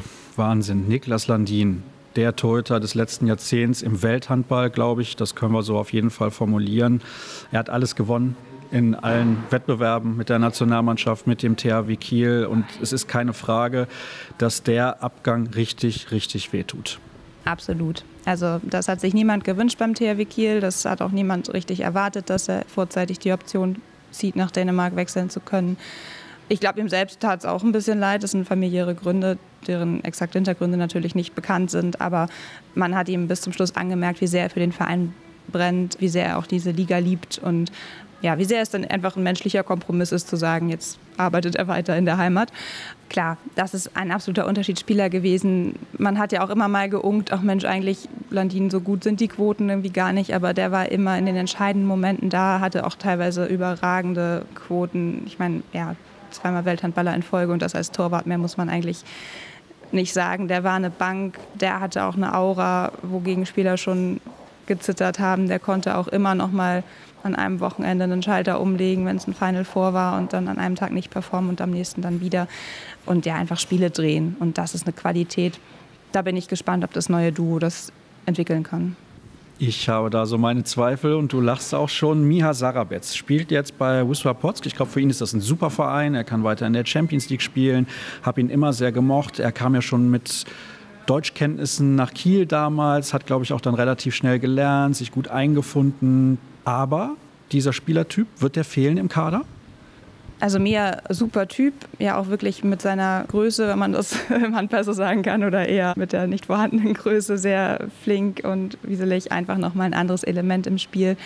Also der wird auf jeden Fall fehlen als Spielertyp. Nicht unbedingt, weil jetzt mit Elias Ellefson nach Schippergöte eben einfach ein ähnlicher Spieler, natürlich nicht genauso, aber also der ist noch ein bisschen stämmiger, noch ein bisschen kräftiger, der ist vielleicht tatsächlich auch im direkten Körperkontakt noch ein bisschen robuster, was wahrscheinlich helfen wird. Der kann auch Abwehr spielen, deswegen glaube ich mit der da mit einhergehenden Verjüngung, der ist 21 erst, das ist einfach eine sportliche Entscheidung. Menschlich wird man Sarah Betz auch vermissen, haben auch alle betont. Aber das macht einfach Sinn. Und wenn man den Kollegen von den Färöer Inseln, dessen Namen du so einwandfrei ausgesprochen hast, dass ich ihn gar nicht wiederholen kann und möchte, bekommen kann, dann muss man das, glaube ich, auch machen. Gerade zum aktuellen Zeitpunkt. Der Vertrag von Sarabetz lief aus und man konnte ihn halt kriegen. Und deswegen ist das, glaube ich, auch eine super Sache. Philipp Sagau war dritter Torhüter, spielt jetzt beim TSV Altenholz und er war auch nicht mehr als der dritte. Das muss man so klipp und klar sagen. Sie haben ja Yannick Fratz für ein Jahr ausgeliehen, weil eben der zweite Rechtsaußen mit Sven Erich verletzt war. Wie hat der sich eigentlich gemacht aus deiner Sicht? Weil wir haben in der Vorschau schon über Yannick Fratz gesprochen. Er ist jetzt wieder beim Bergischen HC. Ich halte relativ viel von ihm. Wie war seine Leistung im Kieler Trikot? Ja, der hatte auch einen sehr guten Start, kam da irgendwie frisch und frech an und hat seine Einsatzzeiten dann teilweise bekommen. Ist ein guter Abwehrspieler auch, was auch immer wichtig ist. Aber hat auch gemerkt, was dann so ein Dreitagesrhythmus ist oder was dann auch passiert, wenn man dann halt ja, mal die entscheidenden Würfe nicht macht. Also der hatte sehr also ich glaube unterm Strich wirklich eine sehr lehrreiche Zeit beim THW. Er hat auch natürlich geholfen, hat aber eben, glaube ich, schon auch nochmal seine Grenzen aufgezeigt bekommen und von Trainer Philipp Kiecher am Ende attestiert bekommen, dass er halt ein total toller, fleißiger, akribischer Arbeiter ist und auf jeden Fall das Potenzial da ist. Für den THW würde es Stand jetzt, glaube ich, einfach noch nicht reichen. Interessante Einschätzung. Und jetzt bin ich gespannt, was du noch zu sagen hast zu, Achtung, Elias Elifsen Aschipagutu. War das einigermaßen okay? Ja, ich glaube schon. Es ging. Oh, um Gottes Willen. Ja, du kannst halt diese Sprachen alle. IK Sevehöf, das ist sein letzter Verein gewesen. Das heißt, er ist schon mit Auslandserfahrung jetzt nach Kiel gekommen. Ich glaube, das ist ein großer Vorteil, gerade für so einen jungen Kerl. Ja, das denke ich auch. Wenn man den erlebt im direkten Umgang, dann denkt man auch einfach nicht, dass der 21 ist. Der hat echt einen gewissen Witz, der hat ein großes Selbstbewusstsein für einen 21-Jährigen, der in so eine Truppe kommt und auch wirklich so mit der Idee, ja gut, ich soll die jetzt halt hier dirigieren auf dem Spielfeld. Also ist gar keiner, der sich irgendwie verstecken wollen würde. Und ja, also ob das jetzt die zwei Jahre Auslandserfahrung sind oder ob der einfach so so ein Typ ist, der da jetzt nicht groß rumeiert, sondern einfach sein Ding macht und ein großes Selbstbewusstsein hat. Ein nicht zu großes, wie mein erster Eindruck ist. Also der weiß schon, wo sein Platz so ist und hat auch die nötige Demut dazu, aber eben auch wirklich den Willen, da einfach mitzumischen bei den Großen und eine große Rolle zu spielen. Die soll auch Vincent Gerard spielen. Und da komme ich direkt zum nächsten Mann, der neu mit dabei ist. Mit Magnus Bierfreund kommt aus der Eigenjugend ein neuer dritter Torhüter. Vincent Gerard kommt von Saint-Raphael. Wir kennen ihn alle, viele Jahre in der französischen Nationalmannschaft gewesen, bei Paris Saint-Germain gespielt, vorher in Montpellier. Der hat internationale Erfahrung. Er ist jetzt aber auch erstmal noch ein paar Wochen verletzt sollte aber verhältnismäßig bald wieder mit dabei sein. Spielt jetzt aber auch keine Rolle, weil es geht um die generelle Einschätzung seiner Qualität. Du hast eben schon gesagt, du bist gespannt, wie sich das neue Torhüter-Duo macht mit Thomas Mirkwa und eben Vincent Gerard. Ich bin sehr, sehr skeptisch mit allem Respekt für beide, weil ich finde, dass Mirkwa seinen Job als Nummer zwei in Kiel sehr gut gemacht hat bislang. Vielleicht sogar die Erwartungen teilweise ein bisschen übertroffen hat. Aber kann das funktionieren? Was glaubst du? Ganz ehrlich, ich habe keine Ahnung. Also Natürlich wird es einen Abfall hinter Niklas Landin geben. Vincent Gerard tut mir tatsächlich manchmal ein bisschen leid, weil er irgendwie sein Leben lang mit diesen Vergleichen einmal mit Thierry Omeyer in Frankreich leben muss und jetzt mit Niklas Landin. Ich glaube, er wird schon auch eher unterschätzt der hat ja wirklich alles gewonnen, auch teilweise maßgeblichen Anteil daran gehabt mit der Nationalmannschaft zum Beispiel, der Olympiasieg. Der kennt halt die Liga nicht. Und das ist natürlich gerade in der Bundesliga, also, oder auch bei Torhütern, die dann mit Wurfbildern und so weiter arbeiten, da hat er natürlich nochmal ordentlich wahrscheinlich Hausaufgaben nachzuholen, um es mal so platt zu sagen. Ich erlebe ihn aber als durchaus ja, also er macht sich da, glaube ich, keinen großen Kopf. Ihn nervt es natürlich, dass er immer verglichen wird und jetzt immer die ganzen Fragen nach Landin kommen. Das kann man auch verstehen. Aber grundsätzlich kommt er mit einem großen Selbstbewusstsein, wie es dieser Titelsammlung auch angemessen ist und dem Wissen, ein sehr, sehr guter Torwart zu sein. Und im Duo mit Mirkwa muss man natürlich gucken, wie die sich eingrooven. Wir hatten jetzt noch wirklich keinen guten Start damit, dass er dann sich schon im Trainingslager verletzt hat und wirklich kaum Testspiele mit dem THW bestritten hat. Ja, also ich traue ihm eigentlich alles zu ich glaube auch ehrlich gesagt, dass es vielleicht die beste Lösung ist, die der THW dann am Ende haben konnte, wenn man schon den Niklas Landin abgibt und mit diesem engen Zeitrahmen eben einen neuen Torhüter verpflichten muss. Von daher nach einem großen Namen und nach Erfahrung zu gucken, ist, glaube ich, nicht verkehrt. Und Gerard hat ja auch neben der Tatsache, dass er sich im Ausland beweisen möchte, auch noch eine Motivation mit Olympia 24 in Paris, die ja auch noch mal eine Rolle spielen wird, wenn vielleicht auch nicht die allerwichtigste. Von daher, ja, ich glaube nicht, dass man da nominell viel besser hätte agieren können, wenn es um die Besetzung dieser Position geht. Und auf Mykwa zu setzen, der jetzt auch schon im Verein war und der eben positiv überrascht hat, finde ich auch total logisch. Ja, und jetzt haben sie halt eben mit Bierfreund noch einen neuen dritten Mann, der auch eine wirklich schöne Geschichte hat. Also der ist halt Kieler, der war immer ja, im dritten Rang in der Kurve mit seinen Eltern, ist nach Magnus Wieslander benannt und hat tatsächlich jetzt in den Spielen, in den Testspielen, wo er dann einspringen musste, auch wirklich teilweise sehr gut performt. Also das ist natürlich kein Spieler, auf den man jetzt, wenn man ohne Not wirklich bauen würde in dieser Saison schon, weil er einfach noch sehr jung ist. Aber für das Alter, er ist 19 Jahre alt, hat er echt tolle Anlagen und macht es sehr, sehr gut. Wir werden ihn sehen in den nächsten Wochen, bis Mr. Jara wieder mit dabei ist. Und vielleicht überrascht ja auch er positiv. Also ist ja nicht auszuschließen. Eduardo Gobindo wurde jetzt noch kurzfristig verpflichtet. Und ich habe ihn in der Vergangenheit vor allem aus seiner Zeit in Nantes in Erinnerung, auch aus der spanischen Nationalmannschaft, wo er nach Alex Duschebaev auf der halbrechten Position im Rückraum immer derjenige war, der Duschebaev zunächst mal entlastet hat, der aber immer wenige Fehler gemacht hat. Und dann habe ich gedacht, als diese Meldung kam, das ist mal wieder so ein klassischer THW-Move. Sehr, sehr clever verpflichtet in dem Moment. Das Blöde ist, er ist jetzt erstmal verletzt. Absolut clevere Verpflichtung und das, was man sehen konnte in der kurzen Zeit von seiner Verpflichtung bis zur Verletzung, die hoffentlich nicht so lange dauern wird, war auch wirklich sehr, sehr vielversprechend. Also du kannst ihn auf rechts außen einsetzen sogar, wo der THW ja auch irgendwie immer noch so ein kleines Verletzungsproblem hat. Sven Erik ist noch nicht ganz fit wieder und noch nicht im Mannschaftstraining. Er kann im rechten Rückraum spielen und er kann vor allem Abwehr spielen. Und ich glaube, das ist auch der Ort, wo er am meisten gefragt sein wird, um Harald Reinkind zu entlasten. Gurbindo kann halt im Angriff natürlich, er hat wahnsinniges Spielverständnis, er kann super im Kreis zusammenspielen als Spanier, er kann auch von fünf Metern gut werfen. Jetzt aus der Distanz nicht so wahnsinnig, aufgrund auch einer nicht ganz so großen Körpergröße. Aber der ist als Allrounder perfekt und hat eben diese Wahnsinnserfahrung und dieses Spielverständnis. Und im Training hat man manchmal gesehen, schon nach wenigen Einheiten mit einer Bewegung verändert er das ganze Spiel und sieht Sachen, die vorher niemand geahnt hat. Und ist, glaube ich, da wirklich eine sehr, sehr, sehr gute Verpflichtung als Steffen Weinhold-Ersatz. Und ja, dass er jetzt verletzt ist, ist auch da natürlich kein guter Start. Das ist natürlich das Risiko, das man immer eingeht, wenn man dann sagt, okay, wir müssen jetzt nachverpflichten, dann setzen wir auf einen Routinier. Die sind halt ein bisschen älter und dann geht das mit den Muskelverletzungen manchmal ein bisschen schneller. Ja, aber da gehe ich mit dir und hoffe oder kann mir vorstellen, dass man da wirklich viel Spaß haben kann an dem, wenn er dann spielen kann und hoffe, dass das bald wieder der Fall ist. Finde ich spannend. Wenn man jetzt nicht gewusst hätte, über welchen Spieler du sprichst, hätte man trotzdem sagen können, klassischer spanischer Routinier. Aber gut, so ist das eben. Ich versuche mal aus dem Kopf die erste sieben runterzurattern. Also bin mal gespannt, was du dazu zu sagen hast. Magnus Landin auf links außen, auf halblinks Erik Johansson auf der Mitte, Dufniak oder vielleicht Nikola Bielik, da bin ich mir nicht ganz so sicher. Da kannst du gleich auf jeden Fall was zu sagen. Harald Reinkind auf halb rechts, Niklas Ekberg auf der Rechtsaußenposition oder am Kreis. Würde ich mal darauf tippen, dass zunächst Patrick Wienzek den Vorzug bekommt vor Überbü und dann Pekela irgendwann ja auch wieder mit dabei. Du hast es eben auch angedeutet.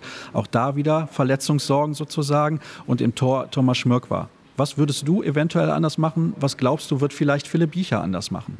Also Philipp Jicher hat in seinem Kopf, glaube ich, das Konzept erste sieben grundsätzlich abgeschafft. Deswegen, der stellt es nach Leistung beziehungsweise auch auf den Gegner bezogen auf. Und vor allem hat er gerade im Rückraum die Idee, dass da eigentlich jeder ein Spielmacher sein können muss bis auf Harald Reinkind und die, die zu klein dazu sind. Von daher, ich glaube, da wird man, und das hat man Anfang letzter Saison gesehen, viel Rotation erleben, eben um diese Flexibilität, diese Unberechenbarkeit zu haben, aber auch um die Belastung zu verteilen. Die erste sieben, die du jetzt gerade genannt hast, ist eine relativ logische ich würde mich nicht wundern, wenn ich auch Elias Elefsson Schipper Goethe, um es nochmal zu sagen. Ich hoffe übrigens, dass ich das richtig ausspreche, aber er hat es mir einmal vorgesagt, dass der tatsächlich relativ früh auch da einfach mal anfängt, weil er denen genau solche Erfahrungen machen lassen möchte. Nikola Bilik taucht auch immer häufiger als Regisseur auch auf. Ja, ich glaube, Johansson, also der hat es auch schon mal gemacht, aber der wird schon eher im linken Rückraum beheimatet sein. Und ich glaube, Calvalinius braucht da auch nach wie vor noch ein bisschen Zeit. Der war ja auch viel verletzt und ist noch nicht so richtig in dem Rhythmus, zählt jetzt quasi auch mit als Neuzugang. Duvniak hat vergangene Saison wenig Angriff gespielt tatsächlich, sondern eher in der Abwehr, wo er auch an der Spitze der offensiven Deckung eine extrem wichtige Rolle hat, den man ja auch nicht verschleißen möchte jetzt in der Vorbereitung hat er tatsächlich häufiger dann auch mal wieder auf der Mitte gespielt. Aber ich glaube, das wird sich ergeben. Da wird es auch keinen nominell ersten Mann auf der Position geben und vielleicht im linken Rückraum dementsprechend auch nicht. Ansonsten ja, stellt die sich so ein bisschen von alleine auf. Das würde ich auch sagen, dass bei den Linksaußen Magnus Landin äh, die Nase ein Stück weit vorne hat. Aber auch da werden sie die Belastung verteilen. Rechts außen Eckwerk klar, während Erik noch nicht wieder da ist, aber der läuft ja auch wie ein Uhrwerk meistens Ja, und Tor erzwungenermaßen nun auch Mirk war. Ich glaube, da wird sich das auch einfach entwickeln. Also ich glaube nicht, dass da eine klare Nummer eins benannt wird, wenn beide fit sind. Ja, fehlt noch was? Der Kreis. Gut. Da könnte ich mir vorstellen, dass zum Beispiel im Angriff Peter Överby ein bisschen mehr spielt am Anfang, weil Wienzek eben in der Abwehr extrem wichtig ist und da ein bisschen Entlastung braucht. Överby Wienzek ist auch der eigentlich naturgegebene Innenblock, wobei auch da Wienzek mal mit Johansson spielt oder Duniak ist da auch mal aufgetaucht. Oder inzwischen teilweise Magnus Landin sogar mal, aber ich glaube, das ist eher so eine Test- und Übergangslösung gewesen. Da haben sie viele Optionen und ich glaube, die werden sie nutzen. Deswegen feste Startsieben wird es, glaube ich, nicht geben. Apropos Optionen, es wird wahrscheinlich auch wieder viel 7 gegen 6 geben. Aber gut, das ist ein ganz, ganz anderes Thema. Übrigens, weil wir es mittlerweile ja mitbekommen haben, Viele sind davon ausgegangen, auch ich und auch mein Experte Mike Thiele, dass Julian Köster im kommenden Jahr zum THW Kiel kommt. Du auch? Nicht zwingend. Also ich habe vom THW Kiel nie ein Statement in diese Richtung vernommen. Das wäre natürlich, also das haben ja alle, als man dann irgendwie auf großer Bühne mal sah, dass der diese Spitze der 5-1 Duvniak-artig besetzen kann, ist das natürlich total logisch mit der damaligen Vertragslaufzeit gewesen, dass der ein heißer Kandidat für den THW ist. Wäre sicherlich eine gute Verpflichtung gewesen jetzt in den nächsten Jahren. Wäre es ab 26 wahrscheinlich auch immer noch, aber ich bin ehrlich gesagt nicht davon ausgegangen. Na gut, wenigstens eine Expertin hier in der Sendung, das freut mich schon. Merle, wir machen jetzt eine kurze Pause, fahren rüber in die Halle, freuen uns auf ein tolles Handballspiel und gleich bewerten wir das und kommen dann auch zur Erwartungshaltung des THW Kiel. Die wird wie immer relativ hoch sein und zu deiner Prognose. Und als wären wir nie weg gewesen, Millisekunden später geht es auch schon weiter.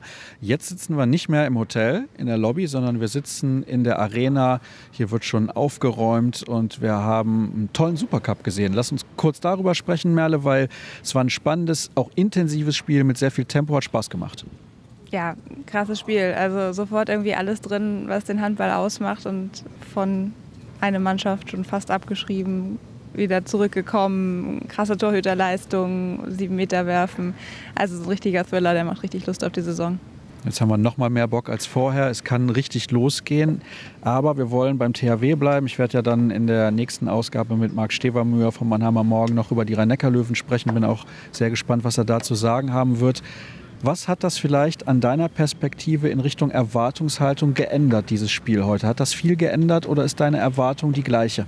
Tatsächlich hat es nicht so viel geändert. Es hat eher das bestätigt, was ich in der Vorbereitung schon so ein bisschen habe durchblitzen sehen. Aber da muss man ja wiederum sagen, Vorbereitungsspiele haben nie diese Intensität und gerade Neuzugänge wie jetzt Elias werden da noch nicht so ganz auf die Probe gestellt oder du weißt nicht, zu was ein Torwart, wenn es drauf ankommt, in der Lage ist oder wie eben dieses ganze Konstrukt auf diesen Druck reagiert. Und deswegen bin ich jetzt nicht überrascht, dass der THW in der Lage war, trotzdem noch zwei Minuten vor Schluss quasi noch einen zwei Tore Rückstand wieder zu egalisieren und sich in die Verlängerung bzw. ins Meter werfen in diesem Fall zu retten. Aber erwarten konnte man es auch nicht unbedingt. Ziele sind beim THW eigentlich immer die gleichen. Meisterschaft, wenn es irgendwie geht, so lange wie möglich um den Titel mitspielen, am besten deutscher Meister werden, logisch. In der Champions League möchte man ins Final Four, im DHB-Pokal möchte man ins Final Four. Ist das realistisch mit dieser Mannschaft in dieser Saison in allen drei Wettbewerben bis zum Schluss um den Titel mitzuspielen? Also die offizielle Zielsetzung ist mindestens Qualifikation für die Champions League erneut, also mindestens Platz zwei in der Liga und ein Final Four wurde gesagt. Also der THW hat sich da so ein bisschen zurückgehalten, was die offiziellen Ziele angeht, wobei das gehört irgendwie auch zum klassischen Kieler Understatement, dass die jetzt voranmarschieren und sagen, so wir wollen mindestens Meister werden. Das passiert irgendwie nicht, seitdem eben die Spitze auch so eng zusammengerückt ist. Ich glaube dennoch, das ist realistisch. Alle sind natürlich gespannt auf den sogenannten Umbruch, wie konstant diese Mannschaft jetzt sein kann, wie eben diese Abgänge von Sargussen und Landin kompensiert werden können. Aber ja, wie gesagt, es hat schon so einen kleinen Umbruch Leid gegeben und ich fand jetzt gerade in diesem Supercup-Spiel, gut, es ist jetzt ein Spiel, kann man jetzt auch nicht zu viel von ableiten, aber Thomas Schmück war, hat gezeigt, dass er durchaus in der Lage ist, so ein Spiel zu entscheiden. Der hat zwei sieben Meter gehalten, im sieben Meter werfen vorher auch schon im Spiel. Und ich meine, David Speth hat auch einfach losgelegt wie so ein Wahnsinniger. Das baut ja auch einen Druck auf und trotzdem hat er dem irgendwie standgehalten und dementsprechend, also klasse Torhüterleistung. Ich glaube, da hat er einige ja, Skeptiker erstmal zum Verstummen gebracht und das wird ihn natürlich wahrscheinlich wenn nicht beflügeln, ihm zumindest nochmal den Rücken stärken. Und ist natürlich auch gerade, wo Gerard noch nicht spielt, wirklich wichtig, denke ich, auch einfach ja, für den Kopf und auch für die ganze Mannschaft zu wissen, da ist jetzt einer, der ist eben auch in der Lage, da mal die ganz entscheidenden Bälle wegzunehmen. Das hat natürlich auch nichts an deinem Tipp geändert, den du jetzt abgeben wirst. Ich habe ja im Vorfeld schon gehört, was du tippen wirst. Du bist sehr optimistisch, was den THW angeht. Ja, also ich weiß ja, dass irgendwie aus der Expertenriege bisher kaum jemand den THW als Meister tippen mag. Und ich meine, macht ja keinen Spaß, wenn niemand was anderes sagt. Aber ja, also ich sage dementsprechend einfach mal, der THW wird wieder Meister. Und nicht nur, um was anderes zu sagen als alle anderen, sondern ich glaube schon, dass es wirklich so kommen kann. Da gibt es natürlich wirklich keine Garantie für. Aber ich finde, man hat schon gesehen, auch gerade heute wieder, dass eben die entscheidenden Leistungsträger, die schon lange dabei sind, die haben dann eben die Coolness. Und Niklas Eckberg macht dann einen 7 Meter, den ersten im 7 Meter Werfen rein, nachdem er kurz vorher noch einen verworfen hat. Er wirft sie auch ins 7 Meter Werfen mit seinem Wurf dann von rechts außen. Dem ist es eigentlich völlig egal, was er im Abschluss vorher gemacht hat. Der macht einfach wieder von vorne. Nikola Billig war dann irgendwie da, als es drauf ankam und dann kann auch so ein Calvalinius von der Bank kommen und auf einmal da wichtige Tore machen. Also sie haben einfach eine sehr große Breite im Kader und ja, wenn es darauf ankommt, Patrick Wienzek war bärenstark vorne wie hinten. Es gibt halt einfach genug Spieler, die dieses Niveau haben und dann eine Breite im Kader, wo man irgendwie schon denkt, da kann jeder irgendwie mal in die Bresche springen und ich glaube, besonders wichtig ist eben, und das hat sich ja auch jetzt gerade wieder im Supercup gezeigt, auch wenn diese Mannschaft gerade zurückliegt, die glauben daran, dass sie noch was drehen können. Das ist vielleicht auch noch wieder eine wichtige Erfahrung aus der vergangenen Saison, wo die Meisterschaft auch schon abgeschrieben war und sie einfach dann halt so lange ja, durchgezogen haben und sich keine Fehler mehr geleistet haben im Gegensatz zur Konkurrenz. Ich glaube, die wissen, es ist immer was drin, man kämpft immer weiter. Das ist beim THW einfach, das verkörpert auch in Philipp Giecher. Und dementsprechend liegt ihnen vielleicht auch diese Rolle des theoretischen Underdogs oder so gesehen zu werden, eigentlich ganz gut. Und wenn man auf den Spielplan guckt, Sie haben jetzt im September schon direkt Flensburg und Magdeburg auswärts. Das sind natürlich Kracher-Spiele gleich und da steigt natürlich auch der Druck, wenn man die beide verliert, was man durchaus kann. Aber dann ist es wie letzte Saison, dann hat man halt hinten raus die wichtigen, die Big Point-Spiele zu Hause und dann vielleicht wiederum einen Vorteil. Also ich sehe eigentlich nicht so schwarz für den THW. Und wenn eine Mannschaft solche Abgänge wie der THW jetzt zu verkraften hat, verkraften kann, dann sind es wahrscheinlich genau die Kieler. Und ich denke, die Spitze ist wirklich so dicht beieinander, da kann alles passieren und dementsprechend auch, dass der THW wieder Meister wird.